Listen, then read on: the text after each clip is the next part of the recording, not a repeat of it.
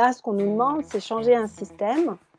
Et changer le système, ça demande d'accepter de, mourir à quelque chose pour passer à quelque chose de neuf. Et ça, euh, c'est très difficile pour euh, une entreprise, ça l'est tout autant pour un individu. Bonjour, je suis Diane Semama, cofondatrice de DreamAct, le site pour consommer responsable au quotidien. Bienvenue dans Le Vrai du Faux, le podcast qui laisse la place aux responsables. Ici, on apprend à lire les étiquettes. Matières premières, conditions de travail, greenwashing. Avec nos experts, nous entrons dans les coulisses de fabrication des produits qui nous entourent. Car l'information, c'est le pouvoir.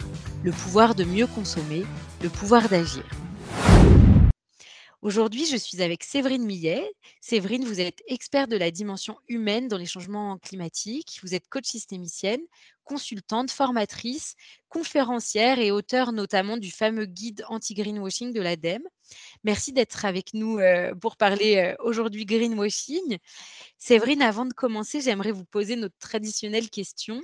Qu'est-ce que pour vous la consommation responsable? Avec vos mots, comment vous le définiriez? Ah, bonjour Diane déjà, puis merci beaucoup pour l'invitation qui me réjouit.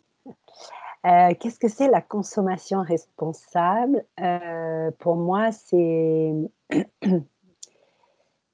pas évident d'y répondre, peut-être parce que j'ai été élevée, éduquée par des parents qui étaient écologistes et du coup qui m'ont éduquée à une consommation euh, qui tiennent compte d'un certain nombre de paramètres dont on ne tenait pas beaucoup compte à l'époque, notamment sur l'alimentation biologique. Alors, je dirais que c'est, pour moi, c'est une habitude, la consommation responsable.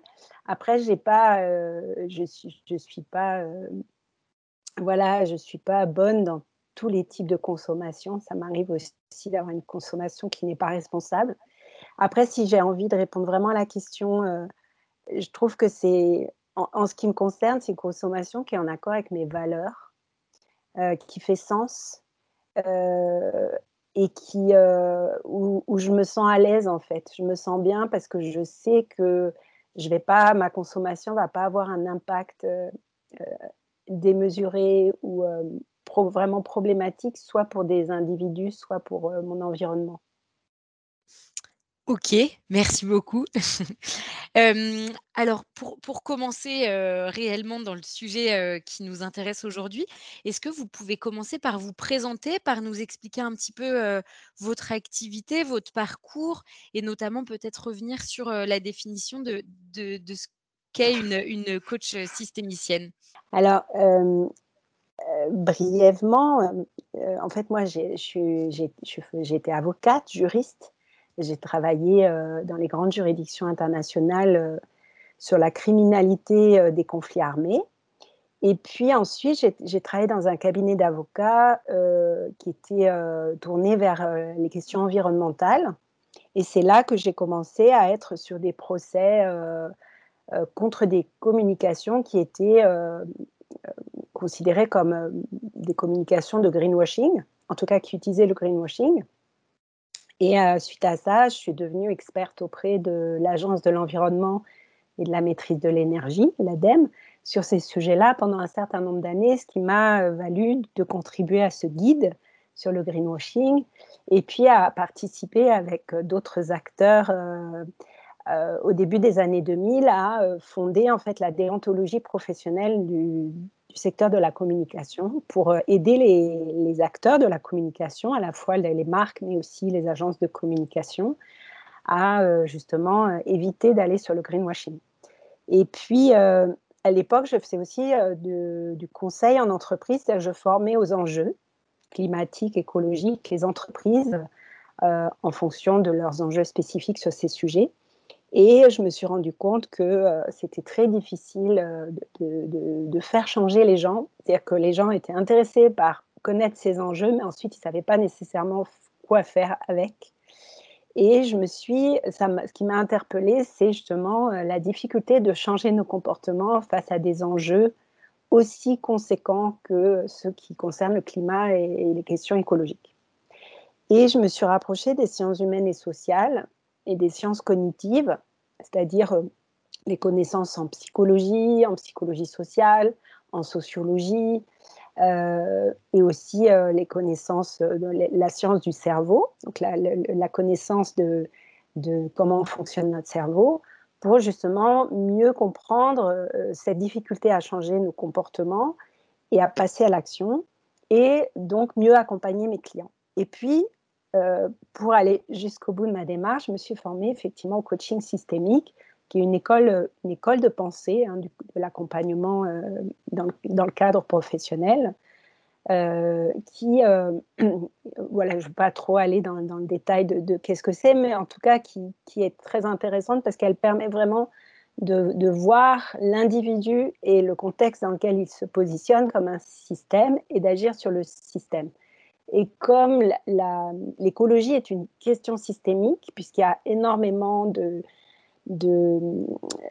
on va dire, de différents fonctionnements qui interagissent en, en permanence et ça concerne absolument l'intégralité de notre société, l'intégralité de nos modes de, de, vie, en fait, et aussi de nos modes de pensée. Euh, la systémie est intéressante ici, justement parce qu'elle aborde le changement de façon systémique. Et donc aujourd'hui, mon métier, c'est ce qu'on appelle euh, euh, le facteur humain euh, sur les enjeux écologiques et climatiques, c'est-à-dire la connaissance de l'humain et de la façon dont il change ou il ne change pas, et la capacité à identifier finalement les meilleures stratégies pour, et les meilleures actions pour tenir compte de cette réalité du changement face à des enjeux euh, d'envergure internationale comme le climat ou les, problématiques écologiques. Voilà. C'est super intéressant parce qu'en effet, c'est souvent, euh, c'est souvent le, facteur oublié quand on parle d'écologie, malheureusement.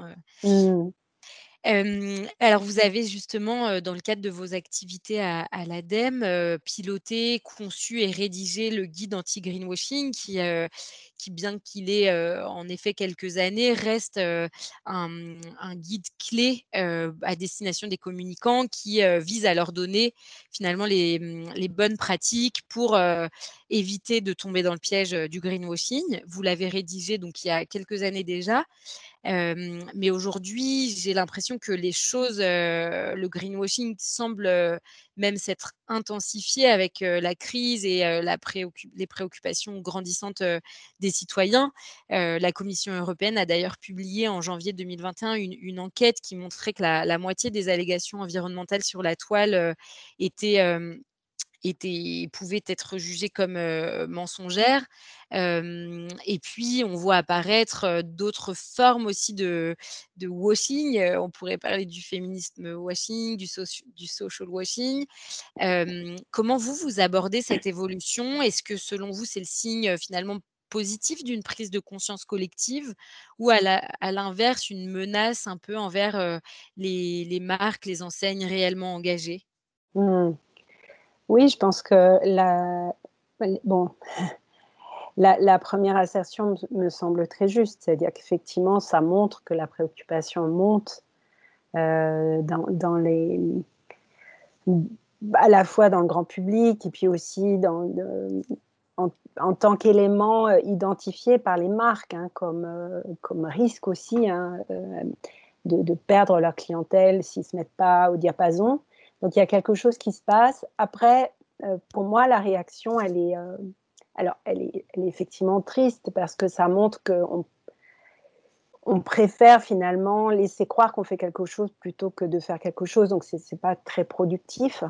Après, il me semble qu'elle est, elle est très humaine et, euh, très habituelle. Elle n'a rien d'inhabituel au sens où il y a, il va y avoir beaucoup de tentatives de changer sans changer. Ça, c'est quelque chose qui est très identifié en psychologie, euh, ce qu'on appelle faire toujours plus de la même chose.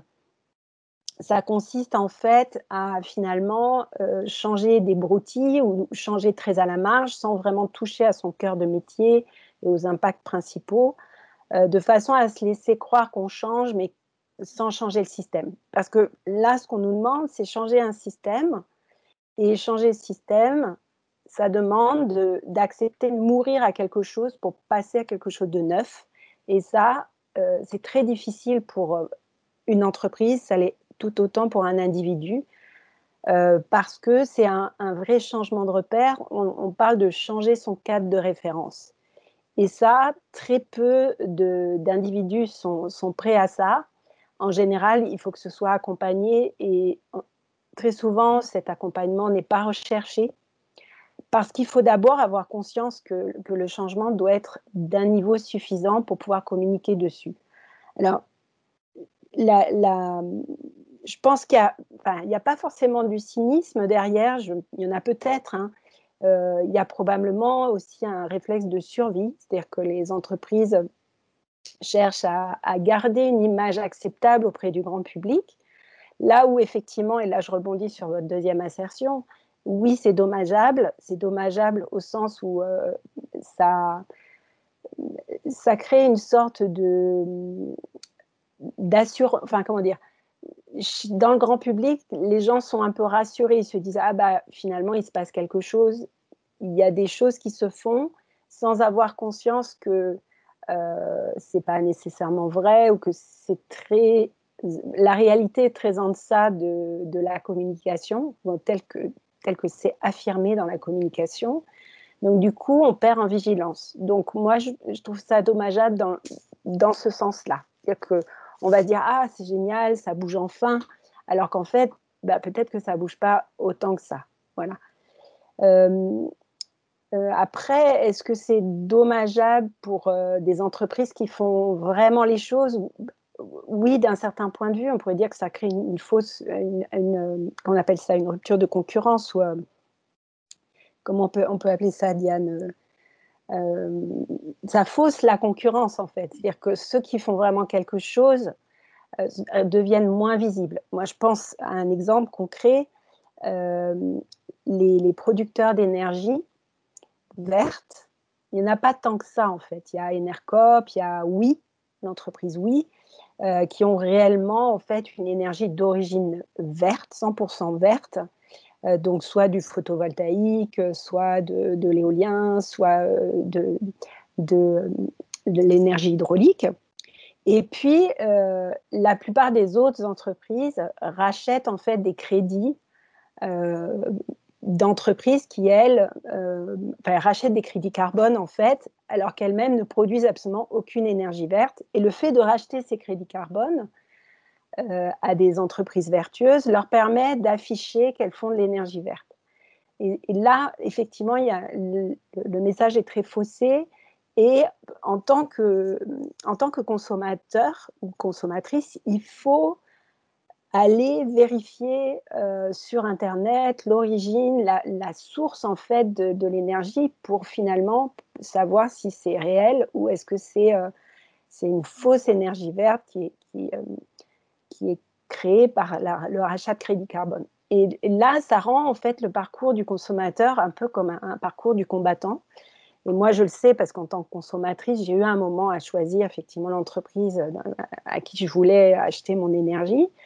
Et heureusement, bah, il se trouve que Greenpeace avait fait un, comparatif. Donc, euh, ça a été facile, mais moi, j'ai l'habitude d'aller chercher ce type de comparatif. Je, sais à peu près les organismes qui sont fiables euh, transparents et neutres et qui vont pouvoir me fournir ce comparatif, mais la plupart des individus ne peuvent pas le faire.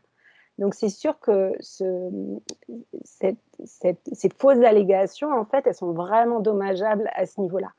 Après, moi, je pense qu'il y a quand même un, un élément, c'est un peu à double tranchant, c'est que de plus en plus, il y a du fact-checking, il y a de plus en plus d'organisations qui, ont, qui ont en fait qui sont entendus dans le domaine public et qui ont, dont la voix est entendue, dont la voix passe, et qui disent effectivement, euh, qui, qui, sont en capacité en fait de, de dire euh, qui triche. Euh, et je trouve que ça dénature beaucoup la confiance qu'on peut avoir dans les marques. Et donc, au final, je pense que ça va finir par se retourner contre les marques elles-mêmes. Et je trouve ça vraiment dommage. Euh, c'est un peu comme s'il y avait cette croyance qu'il fallait tromper les gens pour avoir leur confiance, ou en tout cas les manipuler pour obtenir en fait leur faveur.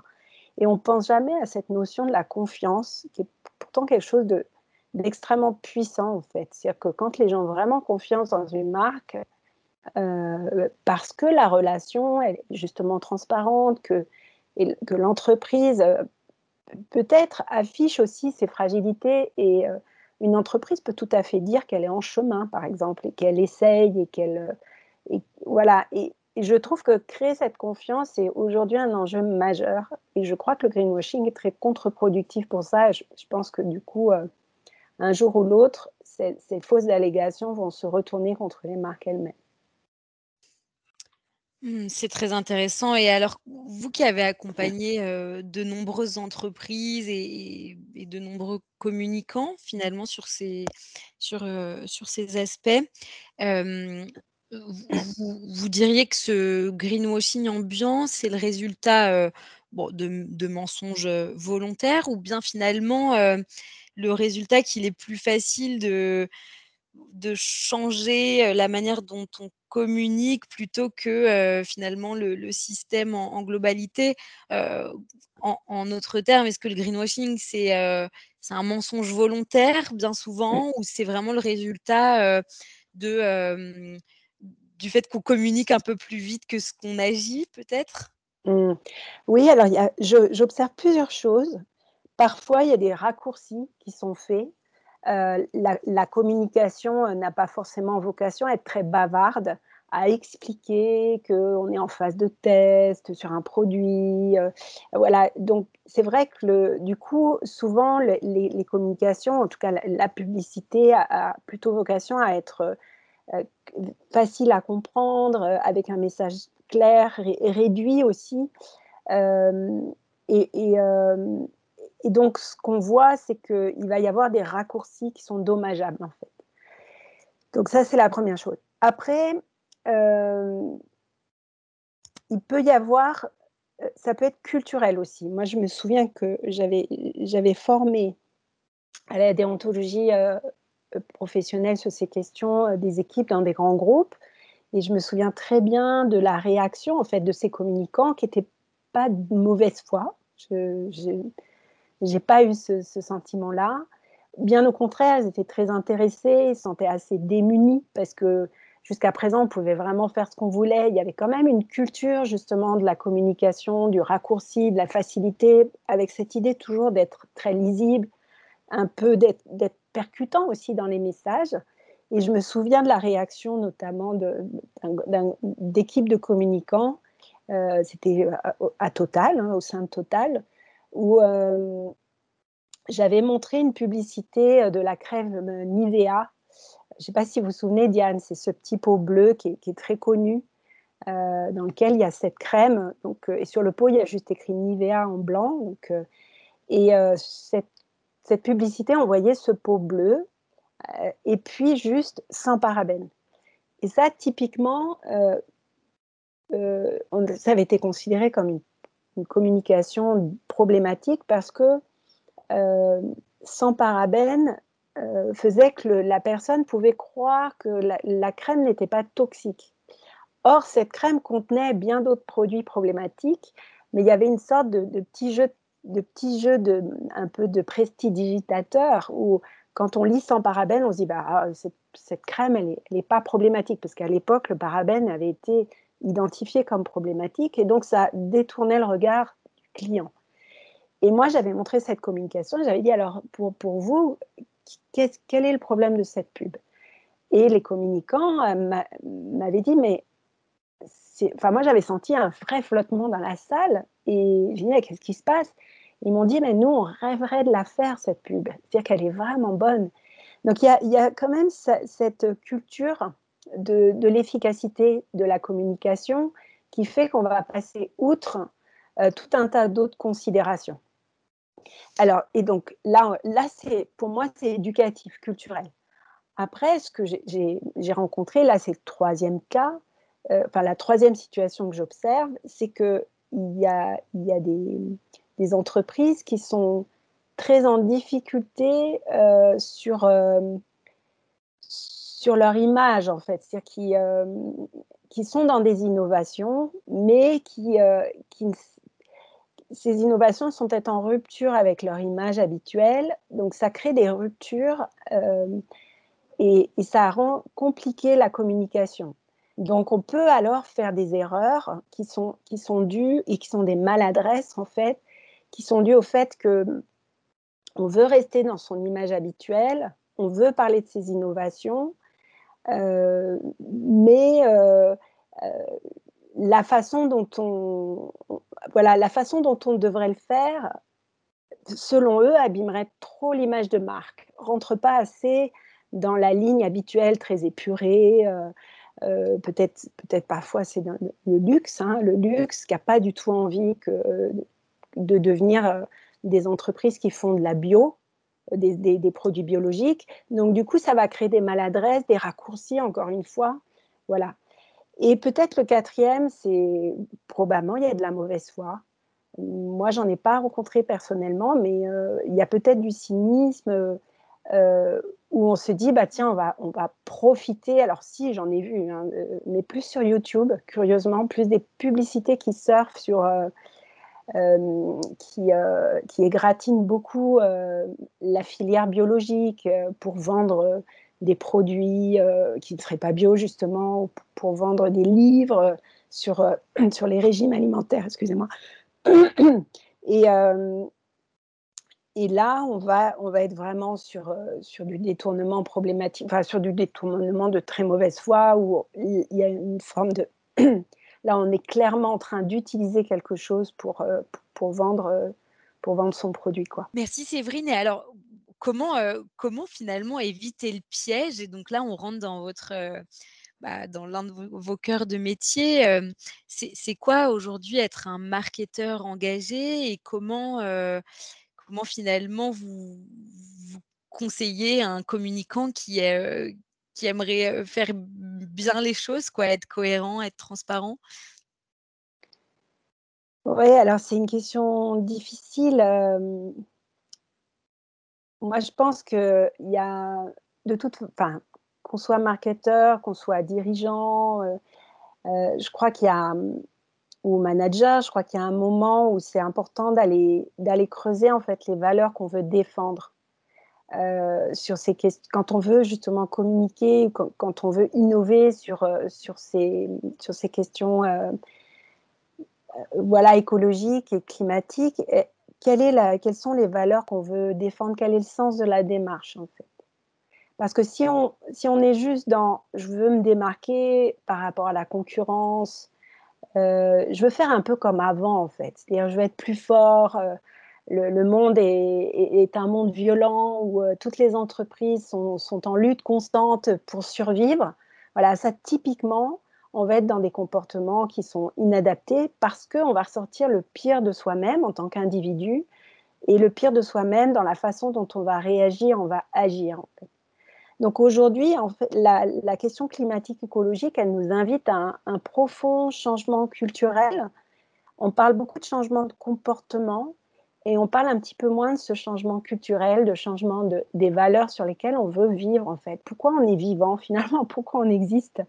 Alors là, ça va peut-être un peu loin, euh, Diane, mais c'est important d'y revenir parce que si on veut devenir une société qui est en capacité de respecter son propre écosystème, euh, c'est difficile d'y aller avec les mêmes règles de vie, les mêmes normes, la même fiction sociétale qui, pour l'instant, en tout cas dans le, secteur économique, cette fiction sociétale qu'on appelle le capitalisme ou la mondialisation, crée et qui a mis en place des règles telles que la concurrence, euh, telles que la libre circulation des biens et services, et qui a euh, sans doute plus enrichi les peuples, mais aussi créé beaucoup de pauvreté, beaucoup de violence sociale. Donc, si on veut aller vers une société écologique avec ces mêmes règles, à mon avis, on ne va pas y arriver. Donc, il y a aussi quelque chose d'assez fondamental qui doit être transformé, qui est dans qu'est-ce qu'on a envie de défendre dans nos vies. Et donc, en tant que marketeur, c'est quoi être un marketeur responsable? Et pour moi, déjà, c'est ça. Qu'est-ce que je défends? Euh, Est-ce que, est que je veux jouer le jeu?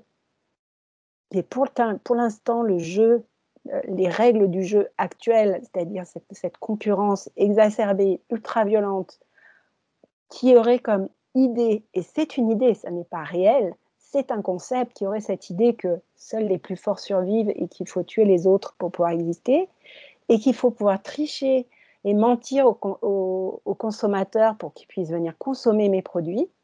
Donc tout ça, c'est des concepts. Hein. Ça n'a rien à voir avec les lois de la nature. C'est vraiment des lois humaines. Et ça, on peut les changer. Et notamment, moi, si j'étais un, marketeur ou quand, j'accompagne en fait ces gens-là dans, leur métier, je les accompagne beaucoup dans leur posture et euh, dans les valeurs qu'ils ont envie de faire transparaître aussi dans leur communication. Et puis aussi, ça demande un peu de courage parce que ça demande, ça demande de dépasser des croyances assez ancrées, donc celles dont j'ai parlé, hein, la, croyance que euh, il, faut il, faut, il faut pouvoir euh, mentir pour, euh, pour ou en tout cas distordre la vérité pour pouvoir attirer les consommateurs. Et bien peut-être de, trouver d'autres croyances beaucoup plus positives comme bah, notamment le fait que peut-être créer un lien de confiance, une histoire avec ses consommateurs autour des progrès écologiques que l'entreprise va faire, parce qu'on ne peut pas attendre d'elle que du jour au lendemain, elle devienne totalement vertueuse, mais qu'elle soit absolument transparente sur tous les progrès qu'elle fait et qu'elle y mette beaucoup de courage. Ça me semble beaucoup plus pertinent, en fait, pour créer ce lien et ce lien de confiance. Et alors, du coup, il y a aussi peut-être un, enjeu de, de, taille, non, de structure, parce que finalement, dans cette croyance capitalistique, dans cette fiction un peu sociétale, il y a cette il y, a, du coup ce constat que bah, le capitalisme, c'est l'accumulation du capital finalement, et donc les, structures qui en découlent, les grandes multinationales qui, qui jouent pleinement sur ce terrain-là ont forcément auront forcément des difficultés à sortir de ce jeu. Et donc, est-ce qu'on peut aujourd'hui être un marketeur engagé, faire du marketing sincèrement engagé dans une multinationale? Ouais, c'est une grande question. Je je suis pas ouais, je ne sais pas trop répondre à cette question, Diane, parce que je pense que ça va vraiment dépendre des contextes et euh, de l'environnement direct du marketeur, de, ses dirigeants. Voilà. Après, c'est sûr qu'il y a un enjeu fondamental à former les dirigeants à une autre croyance euh, que le, fait qu'effectivement, euh, le but de l'entreprise, c'est d'accumuler le capital et de, de rapporter de l'argent à ses propriétaires. Donc ça, c'est quelque chose, c'est quand même une, croyance, enfin, c'est quand même une croyance extraordinaire, enfin, une règle sociale qui a été enseignée euh, depuis, euh, depuis euh, les années, on va dire, des années 70-80 dans, dans, toutes les grandes écoles de commerce. Et, effectivement, tant que les dirigeants ont cette idée en tête, c'est difficile. Mais maintenant, moi, je, je, vois des débats passionnants justement sur le but de l'entreprise. sur les réseaux sociaux où voilà, par exemple, la, Société des entreprises à mission qui, propose, qui ouvre, ce débat en, proposant que l'entreprise ait un autre but, qu'elle puisse avoir un but sociétal. Et c'est pas facile. Hein. Je vois des réponses contraires qui disent non, euh, euh, que, aujourd'hui c'est pas le cas, que le, but de l'entreprise c'est de rémunérer ses propriétaires. Donc il y y a, ce débat, et tant qu'il y aura ce débat, c'est clair que des multinationales qui justement sont aux mains de grands propriétaires, tant que eux-mêmes n'ont pas euh, finalement euh, fait bouger leurs valeurs et les raisons pour lesquelles ils contribuent à ces entreprises, ça va être compliqué. Donc, je ne suis pas très optimiste, effectivement, qu'un marketeur puisse, dans une entreprise qui, qui est fondée sur ces valeurs-là, puisse faire bouger les choses. Et c'est vrai qu'on voit beaucoup, moi je rencontre énormément, surtout là, depuis le Covid, énormément de, salariés qui quittent leurs entreprises parce qu'ils ne se sentent pas en capacité de la faire bouger. Donc, mmh. Et vous, vous accompagnez les, donc les marques engagées à mieux communiquer pour toucher leurs cibles, notamment avec le modèle euh, transthéorique. Est-ce que vous pouvez nous en dire un petit peu plus sur ce modèle? Oui, avec plaisir. Euh, alors ça, c'est c'est un travail d'innovation que, que, je mène avec, euh, avec l'agence de communication responsable CIDIES, qui est un partenaire de longue date et euh, qui, euh, qui a voilà, beaucoup cherché justement sur, à innover sur les façons dont on pouvait communiquer. Ce qu'on voit, c'est qu'effectivement, il y a une difficulté des marques à, à, faire valoir, à vendre en fait leurs innovations sur des produits écologiques ou éco-conçus. il y a eu un certain nombre d'échecs et, et, en fait, on s'est posé la question de, savoir qu'est-ce qui se passe finalement, qu'est-ce qui fait que on a été si compétent pour vendre des voitures, euh, euh, pour vendre des cuisines euh, et toutes sortes d'objets depuis des décennies, et que sur ces produits-là, en fait, il y, a une difficulté qui se, qui se présente.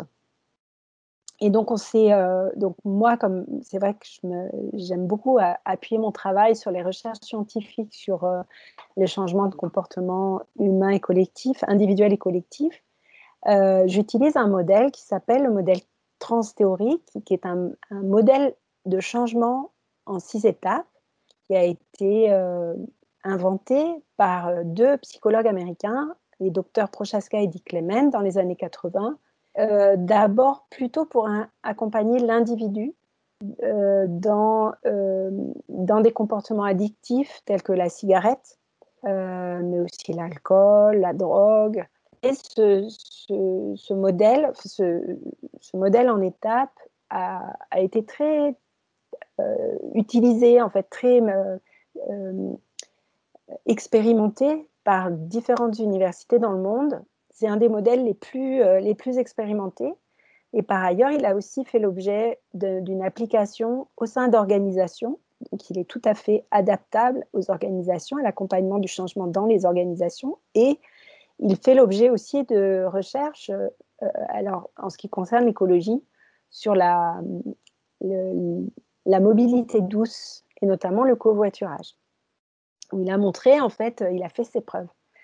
Et que dit ce modèle? Il nous dit le changement ne peut pas être conçu comme le passage d'un état A à un état B, c'est-à-dire un moment où je, je, n'ai pas changé et un moment où je change. Et que ce moment qui est qu'on appelle le passage à l'action n'est qu'un moment dans tout un processus euh, qui se passe avant et après le passage à l'action. Et donc, à chaque étape, donc chacune des six étapes va nous apprendre quelque chose sur la personne, sur sa capacité à changer et sa capacité à recevoir un certain niveau de message. Donc il va, en fait à certaines étapes être plus ou moins réceptif à certains messages et à certaines propositions d'action. Et euh, du coup, ce, modèle nous permet d'avoir un profil type d'individu à chaque étape avec tout un panel d'actions ou de messages euh, qui va être spécifiquement adressé à lui parce qu'il est à ce stade en capacité de recevoir ce type d'information. Et donc, nous, on s'est dit, mais c'est très intéressant parce que, effectivement, sur les questions de consommation, on peut rapprocher, sans, sans exagérer trop, on peut rapprocher la plupart de nos comportements de consommation comme des comportements addictifs. Il y a une forme d'addiction dans l'hyperconsommation. Après, tous les, tous les comportements de, de consommation ne sont pas addictifs, mais il y a quand même des similarités. Et donc, ce modèle nous semble approprié euh, si on veut comprendre pourquoi une personne est en capacité ou pas de, finalement d'aller vers une, consommation plus écologique euh, ou euh, une action plus écologique.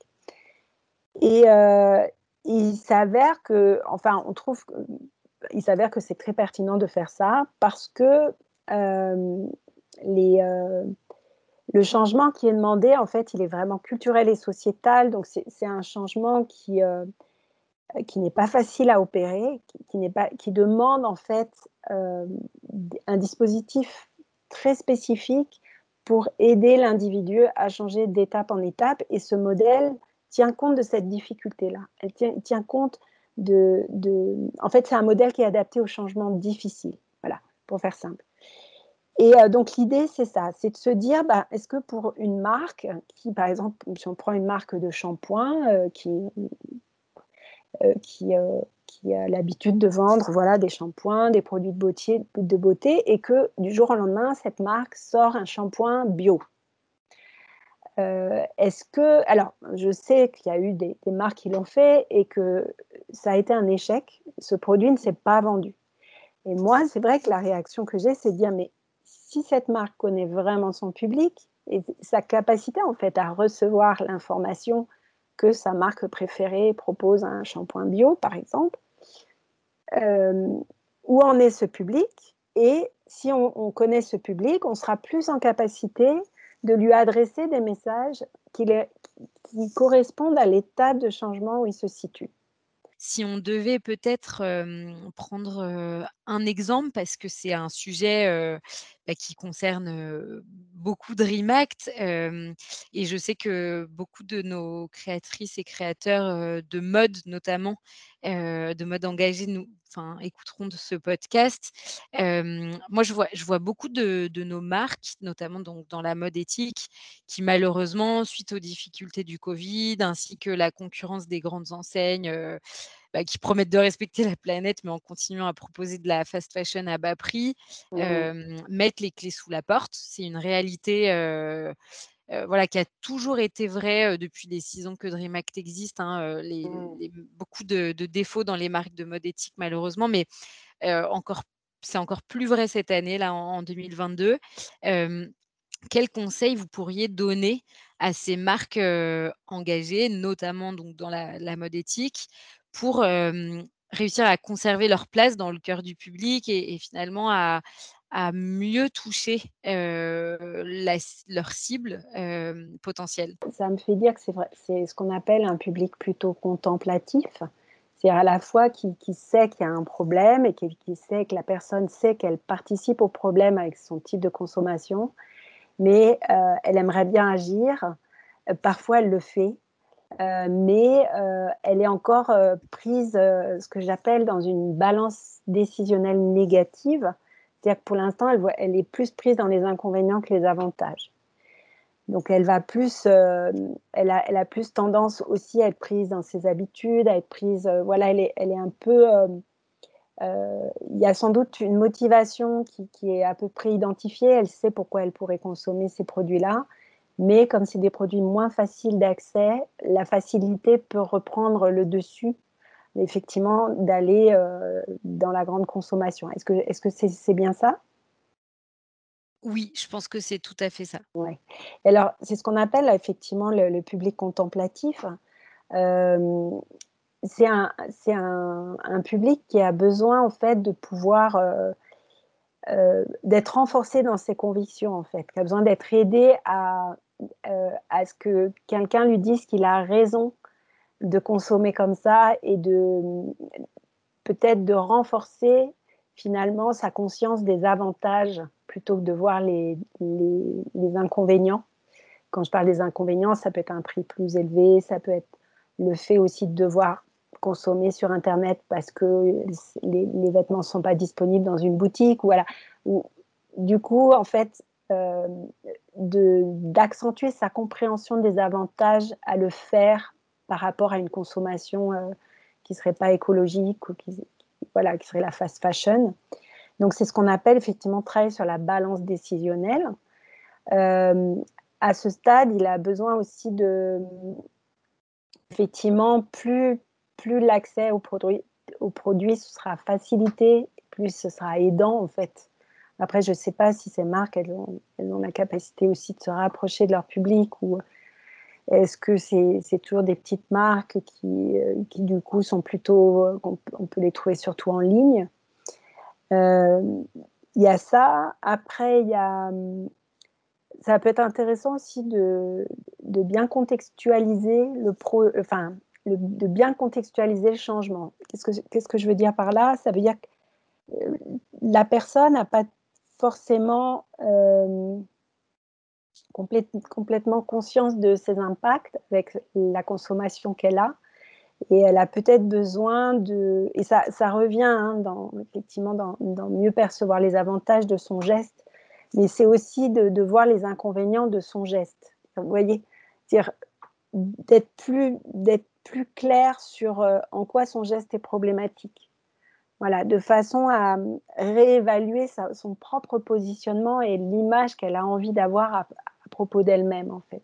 Ouais, il y a vraiment cette notion de, part de responsabilité qui est très essentielle à ce stade euh, où euh, la personne en fait, elle a besoin de se réévaluer elle-même et de trouver la meilleure image d'elle-même. Et donc toute communication qui va l'aider à euh, un peu en miroir, c'est-à-dire qu'elle va se reconnaître en fait dans le message euh, et où elle va pouvoir se dire bah, bah oui, en fait, moi, si je le fais, j'ai raison parce que ça correspond plus aux valeurs que j'ai envie de défendre. Et, euh, même s'il y a des inconvénients à le faire, bah, finalement, j'ai plus d'avantages à le faire que d'inconvénients à le faire. Donc voilà, après, j'ai pas de contenu de message parce que ça, va vraiment dépendre aussi de, l'image et de l'objectif de la marque, mais il y a vraiment cette idée phare et très forte de d'aider le consommateur à pouvoir se, ré, se, réévaluer positivement dans le fait de consommer ces marques-là, en fait. Oui, cette idée, cette image de balance euh, euh, à rééquilibrer euh, pour l'aider à, à choisir son côté finalement euh, ouais. est assez euh, ouais, très pertinente. Merci beaucoup euh, Séverine pour tous ces éclairages. J'invite j'invite tous nos auditeurs à, à, découvrir notamment votre profil LinkedIn sur lequel vous publiez tout un tas d'informations intéressantes, d'articles, de conférences, mmh. et puis à rentrer en contact avec vous pour rentrer peut-être voilà plus en détail sur sur le, la manière de toucher au mieux leur public tout en respectant leur, leurs engagements. merci beaucoup Séverine et puis bah, à très bientôt. merci Diane. Super, merci beaucoup Pauline. Ben, merci à vous. Merci à, à vous tous d'avoir écouté le vrai du faux de la conso, disponible sur toutes les plateformes de podcast. Et n'hésitez pas à nous suivre sur notre Instagram rimac.ru.